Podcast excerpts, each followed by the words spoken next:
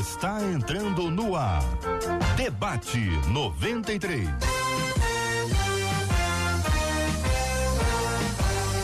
Realização 93 FM. Um oferecimento Pleno News. Notícias de verdade. Apresentação J.R. Vargas. Alô, meu irmão. Alô, minha irmã. Aqui fala J.R. Vargas, estamos de volta, minha gente, para mais uma super edição do nosso debate 93 de hoje, nessa terça-feira, 8 de novembro de 2022. Que a bênção do Senhor repouse sobre a sua vida, sua casa, sua família, sobre todos os seus, minha gente. Em nome de Jesus, bom dia. Debate 93 de hoje, Reverendo Júnior César, seja bem-vindo, meu irmão. Bom dia aos debatedores, os nossos queridos ouvintes. Alegria está aqui acolhendo também o pastor Márcio Rocha. Bom dia, pastor. JR, bom dia, Reverendo Júnior, pastor Márcio, todos que nos escutam. Eu tenho certeza que vai ser uma manhã muito abençoadora. Apóstolo Márcio André, bom dia, seja bem-vindo ao debate 93 de hoje. Bom dia, J.R. Vargas. Bom dia a todos os ouvintes, os demais debatedores. É uma honra muito grande estar aqui, tá, gente? Obrigado, querido. Prazerzão. Pastor Samuel Soares, muito bom dia, seja bem-vindo ao debate 93 de hoje. Bom dia, JR. Bom dia aos amigos aqui da mesa. E a você que nos acompanha mais uma vez, que seja uma manhã de edificação, viu? Bênção puríssima, minha gente. É o debate 93. Cadê a Marcela Bastos? Bom dia, Marcela Bastos. Bom dia, J.R. Vargas, nossos amados debatedores, queridos ouvintes que já nos acompanham. É o caso da Marli, lá no nosso, na nossa página no Facebook, que já deu um amém, já colocou o emoji das mãozinhas juntas, porque o debate 93 já começou. Corre lá no Facebook, Rádio 93.3 FM. Aproveita, compartilha e diz que o debate 93 já está, ó, on. Lá no nosso canal, no YouTube, o Rafael Peçanha foi o primeiro a chegar, dando a paz do Senhor, dando bom dia, desejando um bom debate. Nosso canal é 93 FM Gospel. Por lá você também deixa a sua curtida, tornando esse vídeo mais relevante e também fala com a gente através do chat, dando a sua opinião no debate de hoje. Você também conversa com a gente através do WhatsApp 21 96803 8319 21 96803 8319. Muito bem, a participação dos nossos ouvintes prossegue. É sempre muito bom ter você com a gente aqui no Debate 93, pela internet, aqui no rádio em 93,13. E nós vamos tratar aqui, entre outros assuntos, eu quero ouvir a opinião dos nossos queridos debatedores e a sua também. Afinal de contas, a internet. A. Que mundo é esse, né, minha gente? A internet tem de tudo e mais um pouco. E de vez em quando aparece áudio, aparece vídeo que a gente tem que sempre averiguar para saber da veracidade se procede, se não procede, se ele é verdadeiro, se ele foi inventado, se é um vídeo editado, enfim. Mas entre tantos vídeos que aí estão rodando nos WhatsApps de todo o povo de Deus, Brasil afora, tem um relacionado ao senhor José Genuíno, uma das grandes lideranças do Partido dos Trabalhadores, famoso, conhecido e com certeza muita gente deve ter ouvido. Eu vou tocar aqui um pedacinho para que você que não está habituado aqui a este assunto possa ouvir. Daqui a pouquinho vou rodar inteiro para você que está acompanhando o debate 93 de hoje. Nós temos que tratar institucionalmente esse problema. Agora, com muita habilidade para que eles não coloquem que a gente está perseguindo as igrejas. Uhum. Nós vamos ter que fazer isso de maneira bem equilibrada isso não pode começar com ele, tem que começar, por exemplo, mudando o sistema tributário, porque não são só as igrejas que não pagam imposto no Brasil, os meios de comunicação. Você daqui a disso. pouquinho, daqui a pouquinho, vou voltar a esse assunto aqui no debate 93 de hoje para ouvir a opinião dos debatedores e sua opinião, ouvinte, muito importante sobre esse assunto. Tá na pauta do dia a dia, tá aqui na conversa de todo mundo que nós vamos tratar sobre esse assunto hoje também aqui nessa roda maravilhosa com os debatedores. Hoje todo mundo aqui no estúdio da 93 para nossa alegria. Muito obrigado pela presença de vocês aqui conosco no debate 93 e será um privilégio ouvi-lo sobre esse assunto posicionamentos sempre democraticamente respeitados, como precisa sempre ser. Este é o debate 93 com J.R. Vargas. Agora, antes disso, uma de nossas ouvintes está perguntando o seguinte: é errado orar para que Deus acerte as contas com aquele que nos humilham? Senhor, acerta a conta, Senhor. Desejar ver humilhado aqueles que me humilham significa que me tornei tão ruim quanto eles? Como manter um coração puro e simples quando o nosso desejo é de vingança? Pastor Márcio Rocha, vou começar ouvindo a opinião do senhor sobre esse assunto. A pergunta inicial é esta: é errado orar para que Deus acerte as contas com aqueles que nos humilham? JR, esse desejo de, de pedir a Deus que acerte as contas é um desejo de vingança, né? É vingança. E eu acho que a vingança ela pertence a Deus. A vingança é tentar dar a retribuição para as pessoas, né, com seus próprios meios. E normalmente isso acontece fora do sistema de justiça. Eu eu eu vou falar a você que assim, biblicamente, eu não consigo enxergar um respaldo para que a gente diga, coloque a, a, as pessoas na mão de Deus, Senhor, faz aí o que você tem que fazer. Eu, biblicamente, eu não encontro respaldo nisso para minha uhum. vida. Mas humanamente, né, humanamente, uhum. eu já desejei que Deus acertasse a conta com alguém. Entendi. Entendeu? Reverendo Júnior César, e a sua opinião, querido? Muito bom dia mais uma vez. Bom dia. Então, nunca é errado orar. É, eu acho que a questão passa por aí. É, a gente erra quando não coloca para Deus exatamente o que está no nosso coração. Se o nosso desejo é um desejo de vingança, o lugar para a gente despejar esse desejo é nas mãos de Deus em oração. A gente tem que falar com Ele o que sente. Porque se a gente não orar, né, ainda assim Ele sabe o que está no nosso coração. É, ele sabe o nosso desejo. Ele atende aquilo que está lá dentro, não é as palavras simplesmente que a gente profere. Então, de repente, eu estou proferindo palavras de acolhimento, de perdão, mas o meu coração está completamente hum. vingativo. Eu acho que o lugar da gente acertar isso em primeiro, em primeiro momento é com Deus, é falar Deus, olha, o meu desejo é que hum. tenha vingança, que o Senhor acerte conta, que faça isso, faça aquilo, até que em primeiro momento não saia uma oração de reconciliação mas para que essa oração de reconciliação aconteça, hum. é preciso que primeiro você coloque tudo que sente para fora, hum. né? E assim, Deus ele, ele, é, ele já nos ama pelo fato de nós sermos filhos, né? Então hum. a gente não precisa ter pudores nas nossas orações. Hum. Vamos falar o que a gente sente. Os salmistas fizeram isso o tempo inteiro.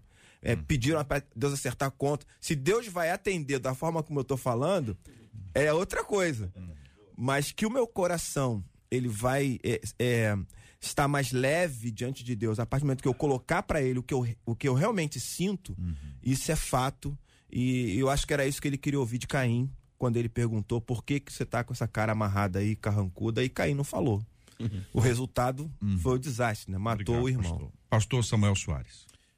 Uh, eu creio que uh, não há respaldo, não há respaldo na vida vivida por Jesus Cristo, relatada nos nos evangelhos, nas páginas dos evangelhos, para que a gente construa essa, é, esse entendimento de que é possível fazer oração com essa intenção. Porque ele não demonstrou, não apontou, não, não, não ensinou, não estimulou nenhum tipo de sentimento próximo à vingança. Agora, é bem verdade, né, o reverendo Júnior citou aqui uh, salmistas, e a gente vai encontrar em outros, em outros momentos da, da narrativa bíblica esse desejo por vingança que é muito humano, é, é muito nosso. É, só que me parece que quando eu invoco esse justo juiz para que ele se levante e se manifeste, é, me parece que quando eu faço isso, eu, eu, tenho certeza que se ele vir, ele fica do meu lado. É. Não tenho certeza que se ele levantar do trono dele e vier aqui agora, ele vai sentar comigo. E talvez, é, talvez ele diga, não, mas você é. também tem culpa. Então, se vem o justo juiz, ele vai ser justo para todo mundo. Apóstolo Márcio André, e o que eu penso, o senhor, a pergunta é esta: é errado orar para que Deus acerte as contas com aqueles que nos humilham? É, queridos, bom dia. Eu entendo o seguinte, porque eu concordo plenamente com o pastor Márcio, acho que é por causa do nome. Eu também já orei assim. Eu já orei porque são 32 anos só como pastor. E se tem um lugar que a gente sofre muita ingratidão, é no ministério. E eu vejo, concordando também com o pastor Júnior, o seguinte, que nesse momento é como um vômito. Sim. E, e todo pai, quando o filho ele faz o vômito, ele não tem nojo do filho. Você tem nojo de outra pessoa. Se alguém tu tá do lado, a pessoa vomita, você tem nojo. Agora, quando é teu filho, você limpa. Então Deus olha, e apesar do trono de Deus ser baseado em justiça e verdade, aquilo ali como um filho que ele está fazendo algo involuntário. Ele, não, não é, não é o que ele quer dizer. É a hora que o Espírito Santo intercede por nós. Ele traduz, ó oh Deus, não, não é bem assim. Porém, o que nós temos que entender é quando Deus se levanta para julgar, qual é o julgamento? Aí eu vou lá para o Salmo 23. Porque você sabe qual é o julgamento de Deus com quem é ingrato conosco, com quem causa injustiça? É manter a pessoa saudável, manter a pessoa de pé, porque ele tem que estar de pé para ver o Pai ungir a nossa cabeça com óleo, nosso cálice transbordar. Se nós estamos, estamos certos, é claro, eu concordo com o pastor plenamente, porque Deus não tem nenhum texto na Bíblia que diz que Deus abençoa o crente. Deus abençoa o justo. Isso é bíblico. Deus abençoa o justo. Então, se o crente está sendo injusto e o ímpio está sendo justo, Deus vai abençoar o ímpio e não o crente. Porém, se nós estamos justos, qual é a bênção de Deus? Ele vai me ungir minha cabeça com óleo, meu cálice vai transbordar. E aquela pessoa que foi ingrata, que causou o mal, ele vai ter que estar saudável, de pé, vai ter que estar bem, para ver que Deus nos ama a ponto de nos abençoar. Então, se eu entendi bem, é errado. É, eu não, eu não acho Até agora, a pergunta é só essa. Eu não, eu já fiz, eu já vi. Ainda outro bom já, dia, bom dia, bom dia. Eu já fui. Então a, a resposta é, é errado. Eu não acho. Porra, é errado. Não, vocês disseram isso aqui. Você, o senhor disse que é possível, que o coração humano, que a gente tem aí o, o, o vômito, um bom, bom exemplo para essa hora. Bom dia, quem está almoçando. a senhora está preparando seu almoço? Tem o que hoje? Ah, é? Então faz de conta que a senhora não ouviu. A senhora segue em frente, mas o pastor Júnior está pedindo a palavra porque ele, ele disse que, que não é isso que não é errado, que é certo pedir que Deus acerte as contas com aqueles que nos humilham. Então eu fui humilhado, eu lanço sobre ele essa palavra de que Deus acerte as contas com o senhor. É isso? Não, não é, não é você lançar sobre a pessoa. Ué. É você contar para Deus o que realmente Ó, você sente. Ó, a Se o seu pergunta, desejo- olha a pergunta. Então- é errado orar para que Deus acerte as contas com aqueles que não, não tô falando para Deus. Eu tô falando para Deus sobre alguém. Então eu falo, Senhor, olha ali, aquele ali, aquele descondenado, eu quero. reto.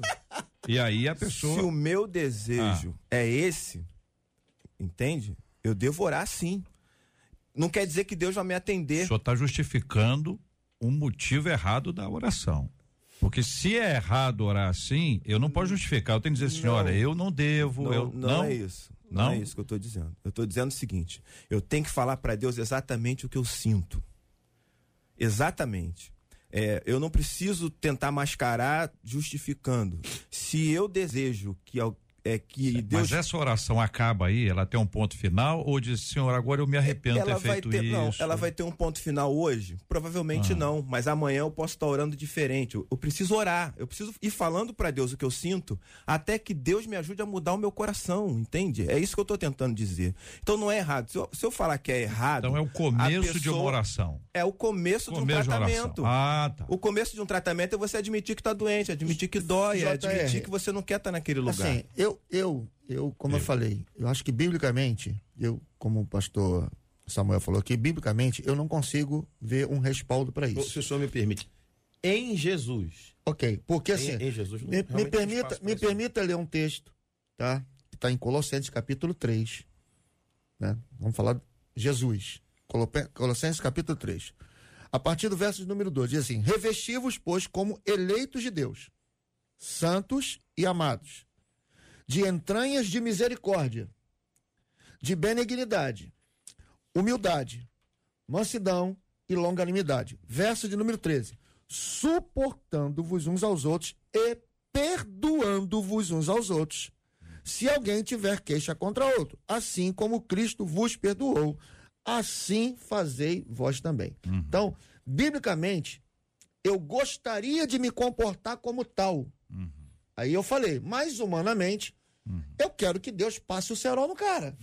A carne pede a isso. carne, é isso que eu tô falando. É, é, Mas aí a ação de o Deus na erro, sua O erro vida- está, para Entendi. mim, para mim, respeitando a posição do pastor Júnior, O erro está quando eu permito que a carne me domine. Ou alimente. Ou, ou alimente a minha carne. Agora, biblicamente, está aqui claro. Uhum. Eu tenho que me, me, portar como um eleito de Deus. Uhum. E o eleito de Deus tem que suportar, tem que falar assim.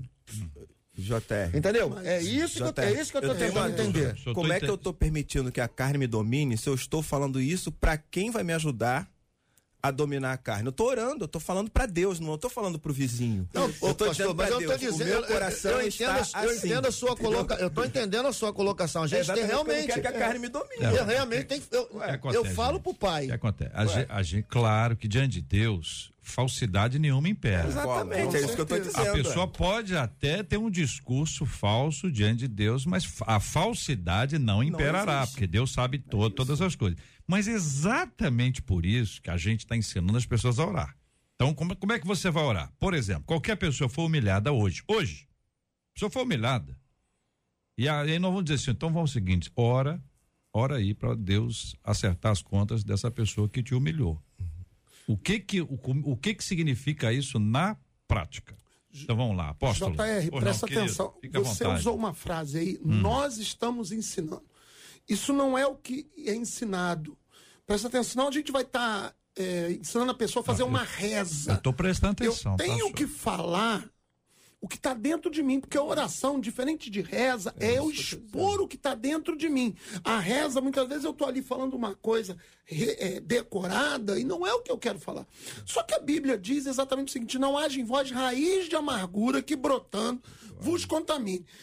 Uma pessoa me feriu, ele lançou uma semente de amargura em mim. Se eu não arranco isso, essa raiz vai brotar.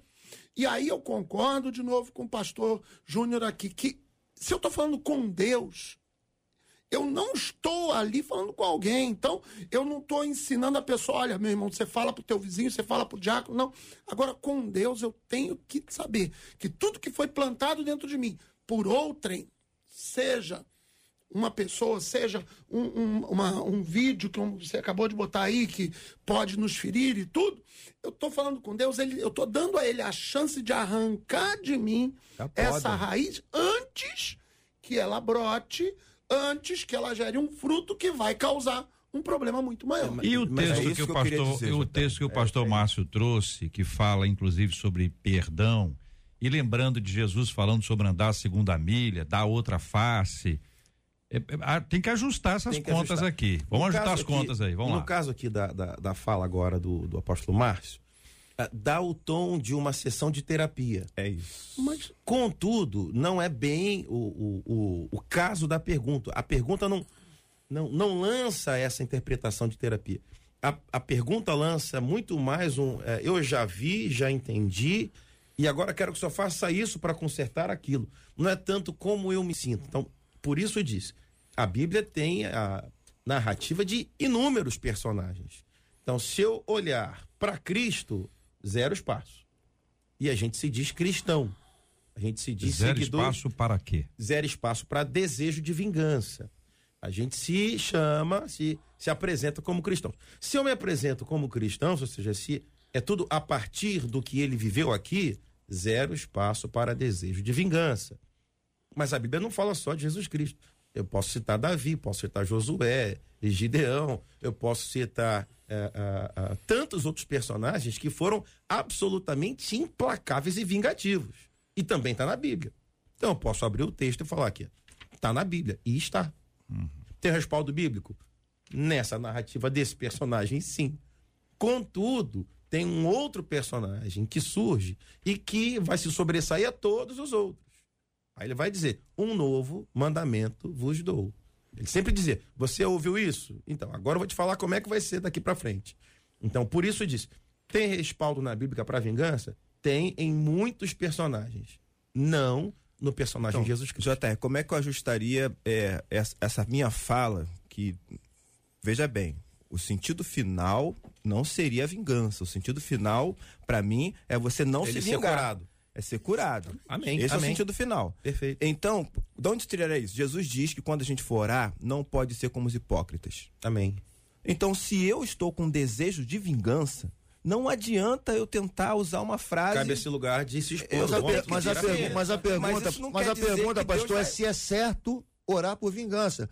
A questão não é se o cara vai engolir a vingança. A questão é a seguinte: o cara, a gente está vivendo um momento tão difícil que nós, como cristãos, a igreja está orando para que as pessoas morram. Tem uma Não, galera de- não, assim. não deixa subir, morre. Pô, isso tá Não é errado. salva, né? Isso tá Transforma, não é errado. isso? Essa oração. Isso tá errado. Veja bem, Márcio, essa oração Pô. que você está falando aí, eu considero errada. É, Mas é assim, oração de vingança, pô. Mas dizer, dizer para Deus que eu quero que ele acerte as contas, se eu realmente estou querendo isso, para mim não é. Pois é, irmãos, o que Não é acontece? A gente tem, tem que ter uma clareza e uma distinção, e quero reiterar que nós estamos ensinando sim as pessoas. A liderança espiritual ensina.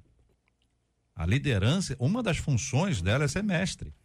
Uma das funções dela é discipular. Uma das funções dela é apresentar, é criar os estudos. Então, quando a gente diz o seguinte, uma coisa é abrir o coração. Senhor, eu estou aqui rasgando meu coração, eu fui humilhado, eu estou muito triste, eu estou sofrendo. A vontade do meu coração é mas, Senhor, a Sua palavra me ensina, eu não vou alimentar essa amargura, porque a raiz de amargura não é arrancada quando eu declaro que eu estou triste, que eu fui humilhado. Ela é arrancada quando eu perdoo. O perdão, o movimento do perdão é que muda o tom da vida, gente. Mas, Porque não é quando eu abro o coração. Vocês estão entendendo a diferença? Eu vou ao médico, falei pro médico, doutor, eu tô mal, isso, assim. Se eu não tratar esse negócio, se eu não tomar o remedinho para ficar bom, eu só falei. Então, se for uma questão só de fala, JR, Tá, o problema, o problema, JR, sim, desculpa apóstolo aqui, Márcio, é com o senhor. é que foi citado aqui, o perdão, se ele não for expressado, se a pessoa não falar, ele nunca consegue tirar de dentro dele. E a pessoa certa para falar é Deus. A Bíblia diz irai-vos, então Deus te dá o direito da ira.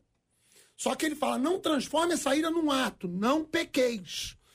Então, quando eu vou a Deus, no, vamos botar aqui, o pastor citou assim, seria uma terapia. Deus é o maior terapeuta de todos. Se eu não consigo me abrir com Deus, a minha fé virou uma religião vã. Então, a Bíblia diz: entra no teu quarto, fala com teu, com teu pai em secreto. Eu entendi aqui, pode ser que eu tenha entendido errado a pergunta da, da nossa ouvinte, que ela está falando com Deus. Ela não está falando, ela não está pedindo a Deus que se transforme, mas ela está abrindo o coração e ela ainda faz uma pergunta assim: será que neste momento eu fiquei tão ruim quanto a pessoa? Se eu simplesmente vomitei, botei para fora, tirei tudo que está dentro de mim, irei, mas não pequei, eu não vejo que essa pessoa está sendo ruim. Ela está desabafando com Deus. Se ela quer transformar isso num ato, aí, Aí ela é sim. história. Aí sim ela se tornou tão ruim ou pior do que esta pessoa. Mas é isso que eu estou caminhando com vocês para instruí-los, porque o tema que vocês receberam diz isso. Desejar ver humilhado aqueles que me humilham significa que me tornei tão ruim quanto eles. Se a pessoa está abrindo o coração, ela está desejando o mal do outro. Tá desejando, mas ela tá. eh, Ela tá minha- desejando, minha gente. perspectiva, É. ela tá se medindo com ele, com o próximo. Não, ela está aliment, ela está Ele- sendo alimentada. Ela, olha só, ela está sendo alimentada pelo que o outro fez. O Contudo- outro está ditando o comportamento dela. Isso é uma Eu loucura. deveria olhar para Não outra é isso? pessoa. E fica, é perigosíssimo. JR, só para colocar os pingos nos is, assim, eu Vamos não lá. discordo Pingo de nos ninguém. Is é outro programa. É, um programa censurado, inclusive. Censurado, inclusive. Foi censurado nessas últimas eleições. Um abraço para os nossos queridos irmãos da Jovem Pan. Eu, eu não, não discordo de nenhuma fala aqui, JR. Eu, eu só. A tentativa é a seguinte: é mostrar que. O exemplo que você deu, por exemplo, você falou assim: ah, porque eu coloco meu coração e depois tem o mais. Mas às vezes o mais não chega na mesma oração, entende? É isso que eu Claro, tô tentando é um dizer. processo. É um processo. Ok, amém. Às vezes a minha, a minha primeira oração é, é dizer assim: eu nem quero falar é no uma assunto. bobagem que sai. Eu não tenho nem condições de falar. O que o senhor disse, Reverendo Júnior, se eu, se eu não estou enganado, o senhor disse só seja franco. É isso. verdadeiro, É isso. seja É sincero. isso. Não, eu entendi. É isso. que o próximo passo, compreendendo a dinâmica aqui da fala da nossa ouvinte, é, é a questão de ver o outro humilhado. Porque eu fui humilhado, quero ver o outro humilhado. Você me machucou? Isso é dente por dente, olho por olho. Então esse pro processo aqui não é cristão. Não, e não ah, vai resultar nisso. Não, Deus não vai atender é. um negócio desse. Então vamos lá, vamos, vamos, vamos, vamos exatamente expressar isso agora de uma forma mais clara, tendo vencido essa primeira etapa, esse desejar ver humilhado aqueles que me humilham, significa que me tornei tão ruim quanto eles, ou ainda, como manter um coração puro e simples quando nosso desejo é de vingança. É o texto que vocês receberam, as perguntas que a nossa ouvinte enviou e outra coisa, sincero, hein? Tá abrindo o coração aqui. Muito. Não tá querendo ninguém, não tá, não tá dourando pílula, não. É, tá sendo é. sincera. A dor é dela. Foi humilhada e no fundo ela tá dizendo assim, eu queria ver aquela pessoa arrebentada também. Uhum. O princípio, JR, é, princípio da, dessa fala que é da ouvinte, que eu acho que. Eu vou falar de mim, já tive nesse lugar também, né? É o princípio de que eu sou melhor do que o outro. Existe esse princípio aí. Quer dizer, se eu me tornei tão ruim quanto, quer dizer que eu já me considero melhor. Na realidade, uhum. quando a gente teologicamente olha para a Bíblia, todo mundo é ruim. Os nossos pecados só são diferentes. Essa pessoa que está te humilhando, ela é tão pecadora quanto você. E você é tão pecador quanto ela. Você é, é, é, não merece a, a, atenção de Deus, o amor de Deus, o cuidado de Deus, tanto quanto a pessoa que está te humilhando. Né? Então não tem esse negócio de que você vai ficar pior. Nós precisamos olhar para as pessoas é, que nos humilham, que, que nos perseguem, como se fosse o nosso espelho. E aí, Jesus ele ensina o que, que você tem que fazer. Você tem que amar o seu inimigo e orar pelo que te persegue, porque se você ama quem te ama, é retribuição, não tem recompensa nenhuma. Então, na realidade, todos nós, né, éramos inimigos de Deus, é o que a Bíblia diz. E ainda assim, ele mostrou amor com a gente. É, quando a gente era inimigo, ele mandou Cristo para morrer por nós. É essa ação que, que a gente espera que todos nós, como crentes, como seguidores de Jesus, tenhamos. Por isso que eu estou dizendo, né? O primeiro passo é você abrir o seu coração, mas não é abrir o seu coração para poder é, é, abrir para ele se fechar mais. É abrir é para abrir mesmo, para Deus tratar você, teu coração, tuas relações, né? Pode ser que demore, mas assim, foi isso que Jesus fez com a gente e é isso que a gente espera que as pessoas façam, né? Não tem ninguém melhor e nem pior. Todos nós somos pecadores. Todos nós já fomos é, é, humilhadores, né? E humilhados. Talvez ainda sejamos, né? É, e humilhados. Não tem... É uma luta diária. A verdade é que é uma luta diária. É, é a carne que milita contra o espírito e o espírito que milita contra a carne todos os dias. A questão da bondade, a questão do perdão, é um exercício diário. Totalmente. Porque se a gente não tivesse exercício diário, já era.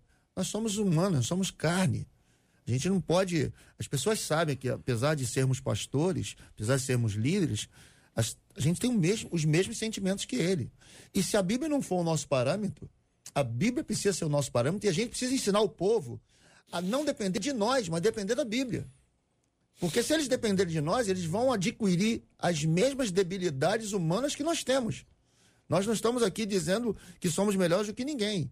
Mas nós, como líderes, precisamos usar a Bíblia como parâmetro para vencer as nossas dificuldades. E se você me permitir responder a pergunta que você falou, eu quero usar Romanos capítulo 12, verso 17. A ninguém torneis mal por mal. Procurai as coisas honestas perante todos os homens. Se for possível, 18. Quanto estiver em vós, tende paz para com todos os homens. Verso 19: Não vos vingueis a vós mesmos, amados, mas dai lugar à ira, porque está escrito: Minha é a vingança, e eu recompensarei, diz o Senhor. Portanto, se o teu inimigo tiver fome, dá de comer. Se tiver sede, dá de beber. Porque fazendo isso, amontoarás brasas de fogo sobre a sua cabeça. Não te deixes vencer do mal, mas vença o mal com o bem. Então, assim, se a gente não quer se assemelhar a quem me deseja mal, eu não tenho como não usar a Bíblia como parâmetro e exercitar, porque isso é um exercício. Estou hum. dizendo que é fácil. É. Entendeu? Não é fácil. A gente lida com pessoas, o apóstolo Márcio falou, nós como pastores, ingratidão aos montes. Exatamente. Né? Traição aos montes. Mas aí alguém trai, alguém é ingrato. Senhor, mata, quebra a perna. Uhum. Isso é feitiçaria, porra. Isso é feitiçaria, isso é macumbaria. Isso não, é- não faz parte das nossas, das nossas é, habilidades, dos nossos hábitos. É, eu até anotei esse texto, porque eu entendi que aqui tinham duas perguntas. A primeira é se a pessoa pode falar. Pode. Pode orar a Deus. A Deus. A segunda é como fazer. Aí você respondeu exatamente o texto que eu tinha anotado.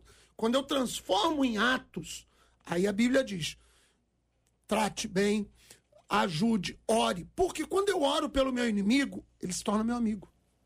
Porque eu não oro por um inimigo, eu oro por um amigo. Senhor, abençoa ele. Senhor, aí na necessidade dele, isso se chama suportar em amor, ou seja, eu vou dar suporte a ele na necessidade dele. Mas sabe qual é o grande problema de hoje? Hum.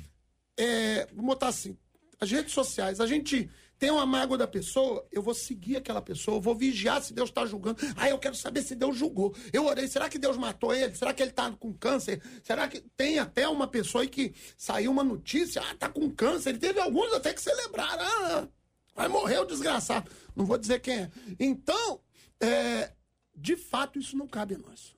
Essa segunda parte não nos cabe. Porque, de fato, o que nós temos que fazer, aí sim, transformando em atos. É, a pessoa precisa, eu vou ajudá-lo, mas eu vou deixar um conselho aqui para essa pessoa. Vira a página. Vire a página. Alguém te feriu? Você já orou? Já vomitou? Agora deixa a pessoa de lado. Se Deus vai agir do teu jeito, se Deus vai agir do jeito dele, o que Deus vai fazer já não lhe compete. Você abriu o coração, você botou para fora. É, é, se ela vir te pedir ajuda, ajude. Mas você quer ser curado? Porque aqui está tá bem claro. Como fazer para manter o coração puro? Simples, já orou? Agora deixa a pessoa viver. Vá, em, vá, como disse Jesus, e não peques mais. Muito bem. Ah, eu, eu volto a, a dizer uma vez, uma vez mais o que, o que disse aqui há pouco. Tudo vai de como eu estou lendo a Bíblia. A gente sabe que a partir da Bíblia a gente pode pensar, extrair partes e a partir disso criar uma heresia absurda, gigante. Uh, quando Jesus Cristo ele começa a ensinar e tem que lembrar que ele era tinha uma tradição religiosa, ele era judeu e ele começa a dizer: você ouviu aquilo, não foi que te ensinaram? Então, deixa eu dizer como é que a gente vai pensar a partir desse instante para frente. E ele começa a sintetizar até o ponto em que ele chega e afirma: Olha, daquilo tudo que você ouviu, você guarda dois, dois principais. Você vai amar a Deus e você vai amar ao próximo. Aí você pergunta: quem é que é o meu próximo? Aí nesse dia ele estava inspirado, mais uma vez, falou um monte, deixou claro que próximo são exatamente todas as pessoas com as quais a gente cruza na nossa vida. Então, não tem um sujeito que eu uh, uh, me relaciono que não seja meu próximo. Uhum. Sim, simples assim. Não tem um sujeito, um ser, não tem um ser humano que eu lide, que eu cruze, que eu esbarre, que não seja meu próximo. Não importando uh, as opções, as decisões, as preferências dessa outra pessoa. Logo, digo eu, em Cristo e a partir de Cristo, não vejo espaço para que alguém deseje vingança numa disputa qualquer com outra pessoa. Muito bem. O texto lido pelo pastor Márcio aponta a importância de nós entendermos que no que depender de nós devemos ter paz com todas as pessoas. E isso para muita gente é simplesmente um pequeno esforcinho. Eu dei um esforcinho, não, já fiz a minha parte. Será? Será? São 11 horas e 31 minutos, minha gente. Este é o Debate 93, com J.R. Vargas. Ô Marcela Bastos, eu sei, eu sei que os ouvintes estão falantes, muita gente conversando, é. nosso chat está animado, o WhatsApp bombando. Deixa eu pedir uma coisa aqui os nossos ouvintes, quem está acompanhando a gente aí nas diversas redes, Facebook, YouTube, acompanha, deixa o seu like na transmissão isso é muito importante, isso ajuda na relevância da nossa transmissão, vai chegar para mais gente. Então, deixa o seu like imediatamente, porque isso já deixa a sua assinatura, o seu apoio para que a gente possa ir mais longe. A agitação tá por aí. Olha, um dos nossos ouvintes diz assim: Ô, oh, gente, Os salmos de Davi não são clamores por vingança. Eles foram falando à medida que vocês foram falando, tá? A Simone disse assim: Eu sempre oro pedindo a Deus que blinde o meu coração. Porque é difícil, viu? É muito difícil não pedir vingança. Já a Joaci disse assim: E quando Deus disse a Abraão que iria amaldiçoar quem o amaldiçoasse? Isso não é Deus punindo os nossos inimigos? Outro ouvinte pelo WhatsApp, que não disse o nome, disse assim: Ah, eu peço sim, viu, gente?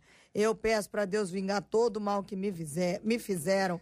Jesus mostrou ao apóstolo João, que tinha almas debaixo do altar, perguntando a Deus até quando ele não vingaria o sangue delas, porque é que eu não vou pedir, disse essa ouvinte.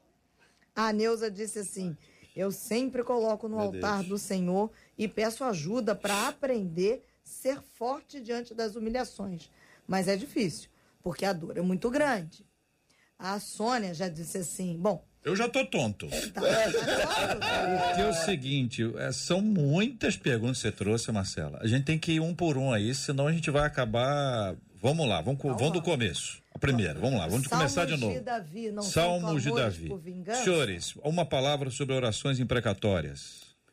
Se são, são, são pedidos de vingança. Eu citei isso aqui ao longo, ao longo. A pergunta é se vingança ou é castigo. Davi é pede pergunta. por vingança. Uh, ou, ou, castigo. É, tem mas... a diferença aí no sentido seguinte, do castigo divino. Do eu, castigo eu divino. Eu peço a Deus para cair um raio. Dá um exemplo aqui, okay. simples. Coisa que ninguém nunca passou na cabeça de ninguém. Então, joga um raio na cabeça. Então, o seguinte, eu estou pedindo a Deus por um castigo dele sobre aquele que fez alguma coisa que eu considero errada. Aí a diferença de vingança ou de castigo, é a minha dúvida. Nessa sua colocação, eu acrescentaria, por favor. É, peço a Deus que caia, usando a mesma, a é, mesma o ilustração, o raio na cabeça do sim. fulano ah. que fez algo errado contra aqueles que te seguem e que te servem, dentre os quais sou eu, certo. o essa, principal. Essa, essa virou vingança. Essa virou é vingança. a chamada oração imprecatória, onde eu estou pedindo que o castigo se manifeste sobre o outro. Eu pergunto a vocês, é, em, em, que pese a gente ter esses relatos bíblicos, elas estão presentes no, no Evangelho? Jesus em Cristo não está fazendo isso? Posso só para gente, claro, por favor. Então, a gente não pode ler o Salmo de Davi é, equivocadamente. É, Davi fala sobre vingança, ele pede vingança, às vezes justiça, às vezes castigo, ele pede tudo isso. Mas ali você tem um homem que está batalhando no lugar certo. Ele não está indo fazer justiça com, com os inimigos. Ele está dizendo para Deus o que sente, o que ele deseja. Davi é chamado de homem segundo o coração de Deus exatamente porque o coração de Davi era aberto. Ele não tinha filtro para Deus. Ele falava do, dos pecados. Quando ele tentou esconder Deus enviou um profeta e imediatamente, né, ele reconheceu o seu pecado. Então Davi é alguém que é amigo de Deus, que não tem segredos para Deus. Eu acho que essa é uma situação. Não ter segredos é você falar do melhor parte da vida, do melhor lado do seu coração, mas também falar sobre a pior parte, a parte feia da estrada, o lugar ruim. Então a gente vê isso em Davi. Agora, isso não quer dizer que Davi fosse vingativo, porque ele quando tem oportunidade de se vingar de Saul, o que é, é que ele faz? Ele não se vinga. Não se vinga. É Quando ele tem a oportunidade de se vingar das gerações de Saul, ele vai lá e ajuda Mefibosete, né? Ele ama Jonatas. É. Então, por, Davi... por isso, Júnior, que a é. diferença aí é a dúvida que se apresenta, que as coisas acabam confusas. É vingança ou castigo. Entendeu? O pai, quando disciplina o filho, ele não está se vingando do filho. Olha, você me falou, eu, é você me desobedeceu, eu vou me vingar. Ele está castigando, está disciplinando. Então, o, o, o, JR, já que, já que as pessoas, os, os, ouvintes têm falado tanto de Davi, é, essa questão de vingança, que eu, eu acredito que, que Davi tanto clamava a Deus por castigo, como ele também tinha um coração para se inclinar para vingança. A gente, a gente não humano, tem né? como a gente não Ser tem humano. como não concordar que foi um dos homens um dos maiores guerreiros da Bíblia. Mas por causa do excesso de sangue nas suas mãos, Deus não o deixa edificar o templo. Davi, por causa do sangue das tuas mãos, teu filho vai edificar o templo. Então, assim, eu, eu acredito nesse contexto, particularidade minha, que o excesso de sangue nas mãos de Davi, o excesso de desejo de vingança, o impediu de fazer algo que ele sempre desejou na vida. Porque ele diz lá: já dei meu ouro, já dei minha prata e tudo que eu tenho de particular eu entrego. Mas ele não teve a oportunidade por causa do sangue das mãos. E Deus diz isso na palavra: tuas mãos são sujas de sangue. Então, assim, sangue nas mãos é vingança. Marcela A Bastos. próxima questão é: e quando Deus disse a Abraão que iria amaldiçoar quem o amaldiçoasse? Não seria Deus punindo os inimigos de Abraão? Apóstolo Márcio. É, uma coisa que você falou, JR, quando você citou que um pai corrige o filho. Quando Deus fala uma coisa, quando Davi fala, eu tenho que entender o seguinte: Deus é pai. Jesus ensinou, você vai orar ao pai. O pai tem o direito de corrigir o filho. Agora, não é o irmão que vai dizer para o pai o que o pai vai fazer. Pai corrige, pai bate, pai mata. Porque se deixar, irmão tem isso. Eu não sei vocês, eu tenho nove irmãos. A sorte do filho pródigo é que o pai estava vivo, né? Se dependesse do irmão. Porque É o verdade. problema nosso é que nós somos irmãos e a gente quer dizer para o pai como fazer. Agora, como João falou já no Novo Testamento, na graça, João que ouviu de Jesus que deveria perdoar.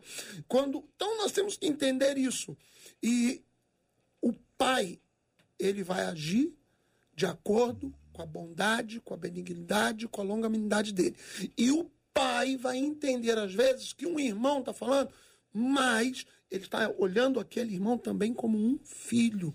O mesmo pai do filho pródigo entendeu o filho que saiu, mas entendeu que o filho que estava dentro não se sentia filho.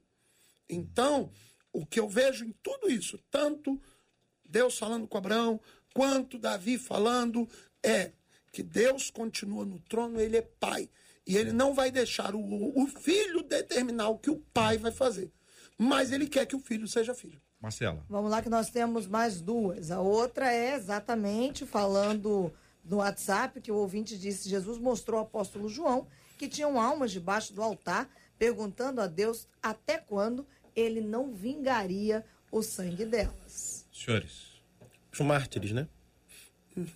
Os mártires. É, eu não sei se o caso aqui eh, da pergunta englobaria os mártires. Me parece que há uma distância abissal. A outra pergunta é do Marcelo, perguntando: e quando Eliseu amaldiçoou os jovens? Não foi uma vingança? Vai chamar o outro de calvo. Foi um. Nunca Foi um absurdo. Foi um- a Bíblia mostra como um Calvão. absurdo. Um, Calvão tá na um moda. destempero, né? É, em nenhum momento a gente pode ler a Bíblia e acreditar que aquela atuação de Eliseu foi uma atuação louvável. O texto mostra exatamente o contrário. É, é isso que a, a leitura bíblica, que é fruto de um estudo, de um aprendizado, vai levar a gente para o lugar adequado, entender o que significa esse texto, entender esse contexto e não começar a agir igual quando a coisa é errada. Tem tanta coisa boa para imitar, tem tantas coisas extraordinárias para você aprender, pegar um pedacinho de uma coisa que você sabe. E outra coisa, se nós fôssemos escrever a história dele, nós não colocaríamos isso. Colocaria? Eu usaria um filtro. Ah, a gente ia dar uma Mas amenizada ali no é o negócio. É a tendência que a gente tem. Deus. Só que Deus deixa a transparência. A gente é, é, é, é o ser humano que a gente vai se identificar. Bom, são 11 horas e 41 minutos. Marcela. Fechou a conta aí? Fechei a Então conta. vamos para outra conta que eu preciso que você me, me ajude aqui nessa nesse processo, porque afinal de contas apareceu esse esse vídeo.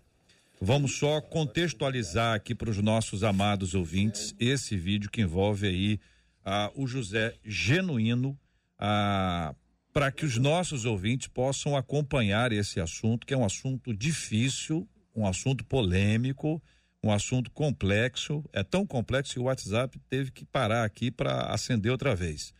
Então, essa introdução toda aqui é para ver se o WhatsApp volta. Voltando o WhatsApp, nós podemos veicular esse, esse áudio aqui para o nosso ouvinte, embora ele seja um vídeo, esteja circulando nas diversas redes. Marcela, contextualize, por favor. Vamos lá, o ex-deputado José Genuíno foi entrevistado pelo canal Diário do Centro do Mundo, que é um canal ligado à esquerda, e foi questionado pela apresentadora. Vamos perguntar, sobre- vamos dizer quem é ele. Vamos dizer quem é ele primeiro. Quem, Quem que é ele? ele? Quem que é José, José Genuíno, Genuíno? Neto é o ex-presidente do PT, do Partido dos Trabalhadores, foi deputado federal pelo estado de São Paulo, também foi guerrilheiro, ele foi titular aí da Comissão de Constituição e Justiça e de Cidadania da Câmara dos Deputados entre março de 2013 e dezembro de 2013, quando renunciou aí ao mandato parlamentar. Em 2005, ele foi denunciado no escândalo do mensalão pelos crimes de corrupção ativa, formação de quadrilha. A ação penal, que foi julgada aí pelo Supremo Tribunal Federal, condenou o José Januíno a cumprir prisão em regime semiaberto no dia 12 de novembro de 2012. E aí, em fevereiro de 2014, ele foi absolvido depois de um recurso do crime de formação de quadrilha, sendo mantido então a condenação por corrupção ativa. Segue o tempo, no dia 4 de dezembro de 2014, o STF extinguiu aí a pena de José Genuíno com base no indulto natalino decretado pela então presidente Dilma Rousseff, que previu perdão a todos os condenados do país que estivessem cumprindo pena em regime aberto ou em prisão domiciliar e aos quais faltassem menos de oito anos para o cumprimento da pena. É Então, Genuíno. este é ele, só para você entender. Então, o que nós vamos ouvir agora é um programa, um podcast, alguma coisa assim, um programa de entrevistas, que tem ali dois entrevistadores, você já disse qual é a fonte, e há uma pergunta de um, de um homem, que aqui eu não consigo ver quem é, depois vem a mulher, que também faz uma colocação, até que de fato entra na fala dele. Eu vou sinalizar para o ouvinte do, do rádio que horas que ele vai iniciar, tá certo? É você, para você eh, que está acompanhando, distinguir as vozes. ser a- Esse é o entrevistador. Com essa questão dos evangélicos, que são milhões de extrema-direita. Como é, que- como é que faz? Eu, eu, é genuíno, assim, eu acho que essa questão da igreja não teria que ser regulada, eles não teriam que ter algum tipo de restrição. Como, como que você vê isso, para além de trabalhar com as bases? Nós temos um problema Olha. que eles são um quinto poder, uma instituição, tem até território. Nós temos que tratar institucionalmente esse problema. Agora, ele com falando. muita habilidade para que eles não coloquem que a gente está perseguindo as igrejas. Uhum. Nós vamos ter que fazer isso de maneira bem equilibrada. Isso não pode começar com eles, tem que começar, por exemplo, mudando o sistema tributário, porque não são só as igrejas que não pagam imposto no Brasil. Os meios de comunicação, você sabe disso. As Não, isenções, aí- é as isenções, os papéis, o papel, rádio. É, de- tem que fazer uma reforma agrária no ar para depois chegar na terra. E ao chegar na terra, nós vamos ter que colocar isso num conjunto mais amplo, porque senão eles vão dizer que a gente está perseguindo as igrejas e viram uma guerra santa. O que esse pessoal quer é fazer o maniqueísmo da guerra santa. Portanto, nós Sim, temos que ter cuidado. Nós também vamos criando uma massa crítica a esse fundamentalismo, a essas figuras toscas, a essas figuras fundamentalistas. E eu acho que nós vamos ter que fazer uma batalha mesmo, é, no- ainda no plano das ideias, para depois chegar ainda nos finalmente, porque nós temos que ter esse cuidado para não ser vítima. Então, vai até aqui esse esse esse Recorte. vídeo, esse recorte aqui, né, Marcelo? Vamos então é, apresentar esse assunto aqui para que os nossos debatedores democraticamente se posicionem em relação a esse assunto. Fiquem à vontade. O Partido dos Trabalhadores é um dos partidos mais bem estruturados que temos no Brasil. Muito capilarizado, está espalhado em todo o território nacional e tem uma quantidade enorme de, ah, de, de, ah, diretorias, de departamentos, de secretarias que tratam dos assuntos mais diversos possíveis. Então, vez por outra, aparece vídeo de alguém que é do partido falando uma coisa absolutamente absurda. Aí você vai conversar com alguém e fala: não, calma, calma, o partido é muito grande. Isso não representa a posição oficial do partido. É um membro de uma secretaria, de uma comissão que expressou sua opinião. Mas o partido não fechou questão quanto a isso. No caso dessa fala, ela se difere desse argumento que os defensores apresentam, porque quem fala é uma das figuras mais importantes da história do partido. Então, não é uma pessoa qualquer, num rincão qualquer do país. É daqueles que estiveram no começo, estiveram no meio da história, estiveram na presidência, estiveram no governo, têm ascendência, têm influência. Então, a fala expressa muito mais um discurso próximo do que será adotado como, como postura. O que ele fala com clareza, se você, ouvinte, não conseguiu uh, compreender com todas as letras, é a gente vai criar mecanismos para perseguir a igreja no Brasil.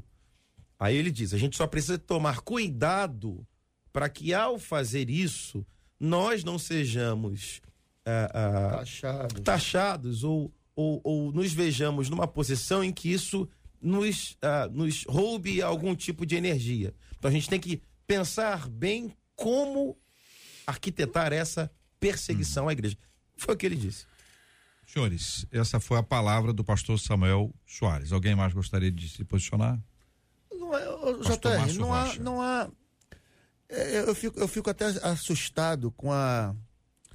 com a infantilidade, não, com a. com a, a, a sim, as pessoas, elas. O que, que elas esperavam, né, de uma postura partidária vinda do Partido dos Trabalhadores? O que, que elas esperavam? Essa inocência, veio a frase, a, a palavra, essa inocência, meu Deus, cara, é, já estava explícito. Isso não é uma novidade, como vão surgir outras, para alguns, novidades. Entendeu? A resistência que se, que se manifesta hoje em toda a nossa nação é simplesmente por causa dessa discre discrepância, né? dessa, dessa, dessa situação que nos faz desejar vingança humanamente.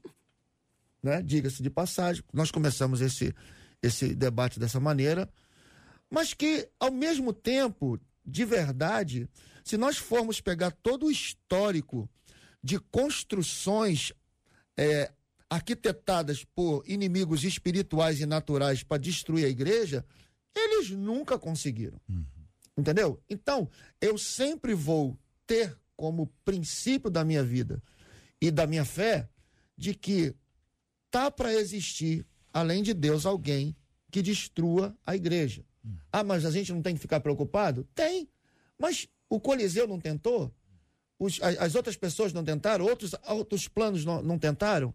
Então, é, de verdade, para mim, essa, essa fala não é nenhuma novidade, mas, ao mesmo tempo, não muda absolutamente nada dentro de mim relacionado a quem eu creio. Hum. Então, é, assim, essa fala do, do genuíno para mim não me causa estranheza e ao mesmo tempo também não, não mexe comigo, né? É por quê? Porque como cidadão brasileiro, né, eu tenho que cumprir as leis do país, sempre, né? É, e aí eu sei que para você fazer qualquer tipo de alteração, o legislativo ele é a parte mais importante porque é quem elabora e quem fiscaliza. Né? A gente deveria ter um, um legislativo forte que fizessem leis que não tivessem tantas brechas e por aí vai. Né? É, também sei que a palavra igreja aí, ela nunca vai ser juridicamente aplicada somente à igreja protestante. Então, quando você for elaborar uma lei para taxar qualquer coisa, com certeza vai entrar todas as religiões do Brasil junto. Porque o Brasil, ele é um estado laico. Então não tem como você penalizar uma instituição e não penalizar a outra. Dificilmente isso vai acontecer. Então, assim, é, é, é uma fala que, para mim, é não deveria ser uma fala de alguém que tem experiência política, como ele tem, né? é, que não deveria também deixar a igreja protestante tão preocupada, porque ela tem um reino que não é desse mundo, ela tem um Senhor soberano que domina todas as coisas. Eu acho que a gente precisa admitir de fato que houveram, houve atropelos é, nos últimos anos para cá, e eu não cito só nos últimos quatro anos, mas eu acho que há muito tempo a gente vem tendo alguns atropelos. A gente tem um fundamentalismo que é mais fundamentalista do que o próprio fundamentalismo, né? É, tem posicionamentos que às vezes não condizem com o evangelho que Jesus nos ensinou. E, é, Essa é a grande questão, falar, né, pastorzão? É. Nós, nós, como igreja, perdemos a nossa essência e ao invés de acolhermos, passamos a atacar. É isso aí. Nós passamos a atacar Senhores. em nome do evangelho. É, Aí senhores. o que, que acontece? O outro lado Senhores, começou eu- eu a atacar preciso- de novo. Eu preciso lembrar vocês que eu tenho um tempo para cumprir. E eu preciso Tá. Eu ouvir o apóstolo só Márcio concluir ainda. rapidinho? Então, isso que eu queria Só pedir, que o concluir, senhor concluísse rapidinho. para ouvir o apóstolo Márcio. Então, o que eu quero deixar fundamentalmente para nós como igreja é o seguinte: Jesus, ele nunca quis mudar sistemas. Jesus, ele quis mudar o indivíduo. O evangelho é para o indivíduo, o evangelho não é para sistema A ou B, não é para sistema político. O evangelho de Jesus é para você atingir o homem. E esse homem sendo modificado, é ele que vai mudar a organização social. Mas o evangelho é direcionado para homem. A gente precisa caminhar por aí e não através de alianças, de blocos para resolver nada. Apóstolo É, Márcio. Queridos, deixa eu falar duas coisinhas. Há alguns meses atrás eu ouvi de um grande líder do Brasil a seguinte frase: Eu quero que a direita ganhe, porque vai ser bom para o Brasil. Mas se a esquerda ganhar, vai ser bom para a igreja. Minha primeira pergunta foi: por quê? Ele falou: porque a igreja vai voltar a orar, a igreja vai voltar a depender de Deus. Nós temos que lembrar disso. Muitas vezes, quando Deus quer nos apurar, ele põe uma situação ruim contra a igreja.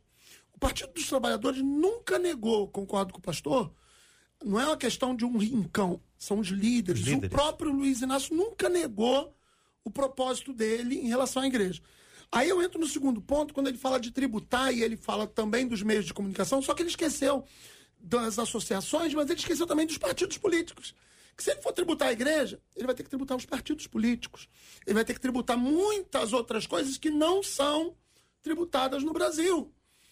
E vou ser mais sincero ainda. Eu, enquanto pessoa, pode ser que vocês discordem de mim, eu não sou contra a tributação da igreja, não. Ué, não, eu posso. Não. Pelo contrário, eu acho que aí, de novo, vai ser um elemento depurador da igreja. Sim. Porque aí a igreja vai se tornar uma coisa mais séria, porque hoje em dia, eu fui criado numa rua no interior, gente, que tinha 300 metros de comprimento. Nessa rua tinha cinco bares, cinco birosquinhas vendendo cachaça. Hoje, nessa mesma rua, tem cinco igrejas, cinco birosquinhas vendendo milagre. Então, eu vejo que a igreja também precisa ser depurada. Quando houve a eleição da, da, da esquerda, não estou aqui dizendo se eu concordei ou discordei, vou ser muito claro, discordei, mas eu entendo que Deus tem hora que ele nos puxa a rédea para que a igreja volte a entender qual é a função dela e de quem ela depende. Muito bem. É, palavras expostas de cada um dos nossos queridos debatedores, nosso respeito à fala de cada um, é, o máximo de tempo possível para cada um, a não interatividade é para que pudesse dar tempo para todos trazerem as suas palavras sobre esse assunto. Eu agradeço, agradeço de coração. Este é o Debate 93, com J.R. Vargas. Muito bem, minha gente. É, nós vamos ter hoje o Canta Comunidade Pilar, um super trio da 93 FM com louvor e a palavra de Deus. Presenças confirmadas de Michele Nascimento e Paulo Neto. Ainda vai ter o Gospel Night com meu querido Adriano Gospel Funk, artistas da comunidade, com a apresentação de Cid Gonçalves e Roberto Vidal. Dia 8 de novembro, hoje, às sete da noite, na rua Brasília, número 13, em Pilar, Duque de Caxias, canta a comunidade. O senhor vai cantar também, apóstolo Márcio André? Não, meu irmão, eu descobri que eu É. expulso o demônio cantando. Cantando. E quando eu canto, nem o capeta fica perto. Misericórdia, Tá? É, só. o negócio é tão feio que é melhor nem tentar. Vai estar animado hoje lá. É, não, vai estar muito animado. Aham. Eu quero só avisar o pessoal, quando você fala Pilar, Pilar é um bairro muito grande, gente. É no Dom Bosco, que seria um sub-bairro do Pilar, tá? E estaremos esperando vocês todos lá. Vamos mudar o nome, ué? bom. Não, não. Pilar, ele é um bairro muito grande de Ah. Duque de Caxias. Tem uma população... Pilar tem mais população do que muitas cidades Então a gente tem que falar, tá, canta a comunidade Pilar Dom Bosco. Isso, fica no Dom Bosco, tá? Aí Mas ajuda vai- vai a informação. Muito bem, hoje às Ok? sete horas da noite vai ser uma festa, né, pastor? muito grande e, e nós estamos esperando. Isso está sendo promovido, deixa claro, por- não é por nenhuma igreja. Para que ninguém tenha barreiras de ir. Primeiro, tudo é pela Associação de Moradores, com apoio da Light, com apoio da Rádio 93 FM. E, e- então eu quero deixar claro para você, cristão, o alvo lá é ganhar almas. Então leve pessoas, vá você, leve um amigo, vá lá para assistir o Adriano, para assistir a Michelle, o Paulo Neto, mas saiba que nós vamos louvar a Deus e, principalmente, pregar o Evangelho. Muito bem, aqui uma querida de nossas ouvintes, aliás, um dos nossos ouvintes está dizendo o seguinte: JR, eu trabalho com um jovem que afirma ser ateu. Eu tento de algumas formas conversar com ele sobre Deus, mas ele ignora completamente. Aí ele faz algumas perguntas aqui: como pregar e viver o amor de Deus no meio de gente que só ignora Deus e em alguns casos até fala mal dele? O que fazer para amar essas pessoas? Como evangelizar ateus e agnósticos? Esses e outros assuntos, minha gente, estarão amanhã, se Deus quiser, a partir das 11 horas da manhã. Pastor Samuel Soares, da Assembleia de Deus de Bom Sucesso. Obrigado, um abraço, meu irmão. Muito obrigado, JR. Mais uma vez, sempre muito agradável estar aqui, os amigos aqui na mesa, você que nos acompanhou. Que o Senhor nos abençoe a todos e que o fruto do Espírito Santo tenha espaço na minha vida, na tua vida, que Jesus Cristo seja glorificado em nós. Reverendo Júnior César, da Igreja Presbiteriana de Coelho Neto, obrigado, meu irmão. Obrigado, JR. Foi muito bom estar aqui. Uma bênção estar com os irmãos debatendo. Que o Senhor nos permita não ter um coração vingativo, né? E colocar sempre diante dele aquilo que a gente sente para que ele trate e nos cure. Um abraço aos irmãos da Igreja Presbiteriana de Coelho Neto. Pastor Márcio Rocha, da Comunidade Evangélica da Zona Norte, obrigado, meu irmão. Eu que agradeço por mais uma manhã abençoada. Espero que todos que estiveram nos escutando possam ter aprendido. Mandar um abraço para toda a comunidade da Zona Norte. Minha esposa, Pastor Paulo César está nos escutando agora e deixar um versículo, Isaías 61, verso 7. Em lugar da vossa vergonha tereis dupla honra, e em lugar da vossa afronta exultareis na vossa parte. Por isso, na sua terra possuirão o dobro e terão perpétua Apóstolo alegria. Apóstolo Márcio André, muito obrigado, querido. Eu que agradeço a 93, aos debatedores e a, principalmente a todos os ouvintes, tá? E quero mandar um abraço lá para a Igreja da Santidade, lembrando o nosso jargão: sem a santidade ninguém verá o Senhor. Tá? Fiquem com Deus, a toda Duque de Caxias. Maravilha. Obrigado, Marcela Bastos. Abraço a todos os nossos ouvintes, aos nossos debatedores e até amanhã com a graça do nosso Deus, se assim nos permitir. Muito obrigado aqui a Marcela Bastos, Luciana Vasconcelos, Adriele Duarte, JP Fernandes, Luiz Augusto Português e ao tio Fabiano. Vamos orar juntos, minha gente. Pastor Márcio Rocha, ore conosco. Vamos apresentar esse tema diante de Deus e vamos orar especialmente pela cura dos enfermos e consola os corações enlutados. Pai, nós louvamos o teu nome nessa manhã por mais uma oportunidade de termos estado aqui sendo canal de Deus para abençoar a vida dos teus filhos que nos escutaram nessa manhã. Estende a tua mão sobre os enfermos, sobre os enlutados, Senhor, sobre as lideranças do nosso país. Dá-nos, Senhor, uma direção para que possamos cumprir aquilo que está no teu coração. Deus, que tenha uma noite no Canta hoje lá em Pilar, que seja uma noite de grande avivamento e de grandes almas sendo alcançadas pelo Senhor. Nós louvamos a Ti, Senhor, e pedimos a Tua mão estendida sobre as nossas vidas, em nome de Jesus. Amém. Que Deus te abençoe. Você acabou de ouvir Debate 93.